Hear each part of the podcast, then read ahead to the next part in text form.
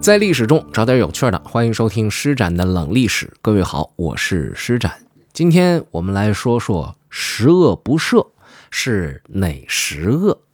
其实说到这样的一个话题的时候呢，我就联想起来经常会被问到的一些问题，比如说四体不勤是哪四体啊？五谷不分是哪五谷啊？三长两短是哪个长哪个短呢？标准的筷子应该是多么长？它为什么头是方的，尖儿是圆的呢？就这些问题很多呀。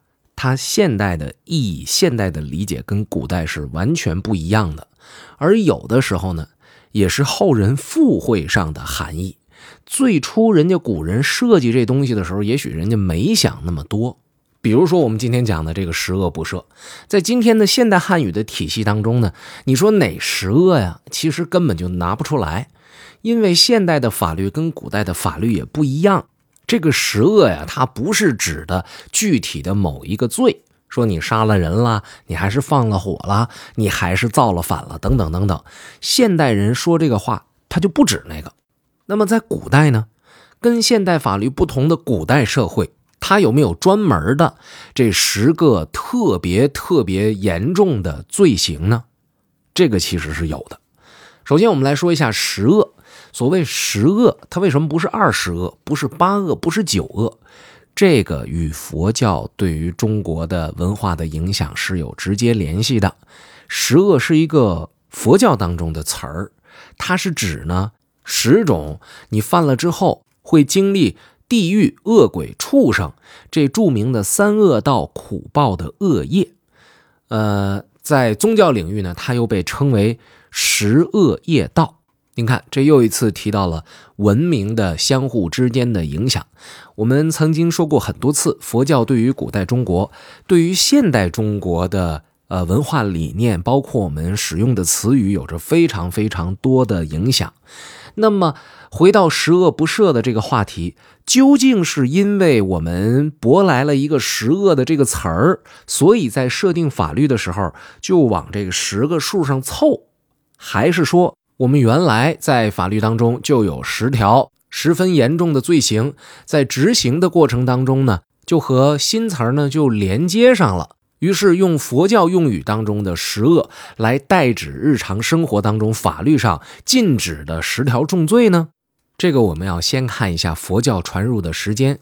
一般来说呢，因为中国建立的第一座佛教寺院是在。东汉时期，那是东汉的永平十一年，也就是公元六十八年啊。会以这个时间呢，确定大概是佛教传入的时候啊。那个寺院呢叫白马寺。其实这里面还可以讲得到，为什么这个白马跟佛教之间的联系那么深？唐僧西天取经，他不骑别的颜色的马，对不对？因为。呃，过去就传说说西域有这个汗血宝马，为什么在《西游记》的故事里边，唐僧要骑白马？这就讲到白马和佛教之间的密切联系。呃，这个白马寺呢，从这块能够引得出来，但是今天咱们不说了。有机会大家感兴趣的话，哪天咱们单独拿出来再讲一讲白马寺的这段历史。我们说这个佛教传入，通常会认为呢是汉朝啊，通常是认为汉朝。而法律当中弄出来十条重罪这个事儿呢，是在北齐的时候出现的。那时候是北齐律啊，有重罪十条。而这北齐是中国南北朝时候北朝的割据政权，它是由东魏的权臣高欢的次子高阳建立的。所以你说它论时间上来讲呢，它是不是在佛教传入之后呢？它确实是。那么，我们能不能由此就认为，这十条罪行，它的定义就源于佛教的十恶呢？也并不能这么说，因为它在词汇上没这么叫。那这两样到底什么关系呢？我们先来看看这重罪十条里边都有什么。根据齐律里边规定，呃，原文是这么说的啊，叫列重罪十条，一曰反逆。二曰大逆，三曰叛，四曰降，五曰恶逆，六曰不道，七曰不敬，八曰不孝，九曰不义，十曰内乱。怎么理解我们慢慢的给大家说说。就是我们知道造反，这都明白是吧？那什么叫大逆？什么叫反逆？什么叫恶逆呀？这中间什么区别呢？过去人说话呢，他一字一义。哎，这几个事儿呢，还真得好好的来区分一下。反逆就是谋反，就是造反。这个大逆是什么呢？大逆是破坏了皇帝的宗庙，破坏了他们的陵墓或者是宫殿，这叫大逆。所以今天我们说的这些盗墓的啊，放在古代那都是大逆之人。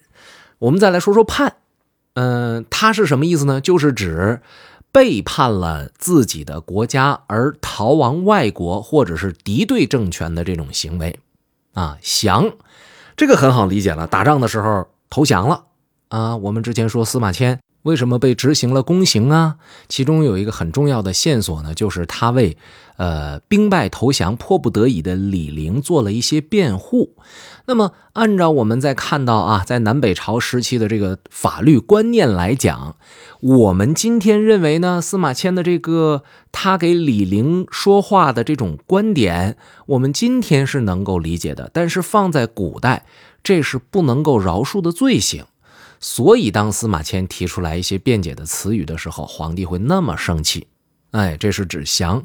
再来说一说恶逆，恶逆是什么？这会儿我又想起《西游记》了啊，说孙悟空经常被他师傅骂：“你这个逆徒，什么意思？就动不动孙悟空就拿棒子要打唐僧嘛，对吧？”哎，这个时候用到这个逆，其实就很合适了。所谓恶逆，就是指殴打甚至谋杀尊亲属。然后再来说说不道，所谓的不道呢，就是杀人啊，凶残的杀人，不敬。嗯，这个不敬得怎么解释呢？不是说你不讲文明礼貌，跟人说什么东西你也不讲什么谢谢、对不起、再见、请，不是说这个意思。它特指对皇权的侵犯，比如说盗用了皇室的器物啊，或者是使用了皇家祭祀的东西呀。甚至伪造了皇上的印玺等等，这些叫做不敬、不孝，就比较好理解了。谩骂长辈、虐待长辈、不赡养长辈，对不对？这些都是不孝的代表。但是我们。要一定要讲到啊，这个不孝呢，呃，它其实是有一些其他的定义的。昨天我们在节目当中呢，就提到说，为什么在中国古代儿媳妇都斗不过婆婆呢？就是因为在那个时候一些特殊的家庭环境下、特殊的历史时期里边，儿媳妇孝与不孝这个定义完全是由公婆来确定的，儿媳妇基本上就是完全的弱势群体。所以在那个时代呢，它是那样的状况啊，在那个特殊群体当中是那样。我们不讨论那个啊，我们今天来接说的是这个十恶不赦。再来说说这个不义，不义呢，就是指部下或者百姓杀死了官吏，或者是丈夫死去之后，妻子呢不哀伤，这种行为，这叫不义。内乱就更好玩了。内乱通常我们今天说说这个国家发生了内乱，他们自己乱了，打起来了。但是在原意当中指的是什么呢？指的是亲属间的乱伦，这叫内乱。所以您看这古代的这词儿和现代的这个词儿呢，它中间的差距是非常非常大的。那我们看到了，这是重罪十条的本意。那么这重罪十条，我们从中可以看到非常非常重要的一点，就是大多数情况，他其实是在维护什么呢？是在维护着皇权。你看，一共这十条，在里边只有两三条说的，这是和皇权没有很大关系的事情，剩下几乎都和统治有关。因为这个特性，所以在齐律当中明文规定说犯。重罪十条者，不在八义论赎之限。就是过去你要是犯了什么罪，你是可以用钱来买你的自由的啊。这个错误你犯了，相当于交罚款。呃，只不过这个罚款呢，这个罪行有一点重。这个其实也能让我们联想到“不赦”这个词儿。什么叫不赦呀？就是你花钱，哎，这事儿也不能赦免你啊，十恶不赦嘛。但是啊，我们要和大家提出的一点就是。因为这十条，它有着非常鲜明且呃有效的对皇权阶级的一种维护。所以呢，那些统治者呢是非常喜欢这十条给出来的定义的。北齐距离隋唐已经不远了。等到了隋朝的时候，呃，隋文帝在开皇律当中重新确定了十条。呃，那个时候，请注意啊，就已经不再是什么重罪十条了，而是直接冠以十恶的名称。那么，这个十恶和十条有什么区别呢？前边都差不太多。像重罪十条里边说反逆。啊，到十恶里边呢，说的是谋反；重罪说大逆，然后十恶里边说是谋大逆。像恶逆啊、不道啊都没变化。重罪十条里的不敬，到了隋文帝的时候就改成了大不敬；不义还是不义，内乱还是内乱，这几条都没变化。不同的地方是，重罪里边的叛和降，在十恶当中归类了啊，归成了一条，叫做谋叛；而在重罪当中的不孝。在十恶里边分开了啊，分成了不孝和不睦。所谓的不睦呢，就是指谋杀或者是出卖五服以内的亲属，殴打或控告丈夫和其他家族中的尊长，这是十恶。我们要在这儿呢，额外再多吐槽一条：十恶里边控告丈夫，这算十恶。谁还说啊？我昨天说的那个这个儿媳妇跟。跟那个老婆婆之间的这个问题产生于制度，然后有朋友在底下给我留言说这问题就在男的，这男的要是管的话，就不会出现这种情况了啊。咱们谈的不是家庭问题，我们谈的是历史和制度。那么我们再去看，就算这男的不管，你以为媳妇儿就能够上官府去告吗？说我老公怎样怎样？不行，因为那叫不睦。列到十恶里边，这是巨大的罪行。就总而言之，儿媳妇和婆婆之间关系不好，她其实是，呃，对女性的不尊重和对女性权利的漠视的一个衍生品，啊，对吧？好，那我们接着往下说。来，各位看到这个十恶这儿，信息量就大了一些。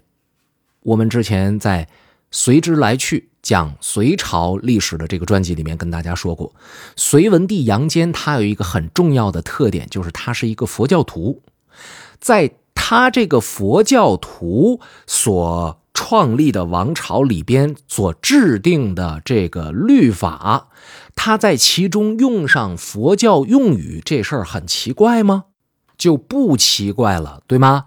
好，隋朝之后是唐朝，唐朝有很多的制度都是继承的隋，所以呢，这个开皇律到了唐代之后，呃，里边记录的这十恶，又经过了唐律疏议的进一步的修订，正式形成了所谓十恶不赦的罪名的说法。我要再次提醒大家，这种十恶不赦的罪名，一听。你就知道这是无法原谅的，这是重罪。而在这十条重罪里边，基本上维护的都是君权、父权、神权和夫权。还是要强调，除了这几样之外，你作为一名小女子，你在古代社会。我要征求我的自由，我要争取我的话语权，我要追求我的幸福，我要追求我的平等，这个基本上是很难得到的。哎，由此呢，我们能够清晰的看到，正因为古代社会有那么多的不足，对比今天，我们才能够感受到进步。学习历史不是给我们去嘲笑古人，并不能说古人笨，那只不过是他没发展成这个样子。今天你一个小学生，如果被大学生嘲笑的话，你觉得公平吗？不公平，因为他没有学到那个程度。而最可悲的是什么呢？小学生往往会对于大学生所学到的知识他不了解，于是他就理解不了对方所说的话。反过来说呢？大学生所学到的这些知识，他也是有知识边界，也是受限的。当他面对一些新鲜的东西的时候呢，他也会感觉到迷糊。有很多人也会天然的选择不接受。但是最重要的，不是在于你懂不懂。人每个人还是那句话，都有不懂的东西。问题在于，当你遇到了这种跟你的认知不太一样的说法的时候，你是脑子里边一根弦就想把对方打倒在地，指着他的鼻子骂说你胡说八道，还是你要仔细的去思考思考这事儿？我好像不知道，那他说的是不是有道理呢？这个态度非常重要，因为有这样的一个原则：当你懂的知识越多，你越会觉得自己无知；当你觉得自己什么都知道，听这个也说的不对，听那个也说的不对的时候，那就非常遗憾了。只能说，知识储备的量还没达到让你认识到自己还有很多事儿不知道的这种程度呢。好，说起来这些呢，啊，我希望大家呢都能够。一起学习，共同进步。呃，施展读书会在整个的今天开始，一直到一月份的三号这一天呢，我们将会有非常非常给力的呃锦鲤活动。从二零二零年的十二月二十八号到二零二一年的一月三号期间，凡是加入施展读书会的听友，我们会在总人数当中呢捞出五条读书锦鲤上岸。这五位朋友，呃，分别获赠。一年的施展读书会的免单名额，得到了这个名额之后，你就可以在未来的一年免费收听施展读书会的一百本好书的精读。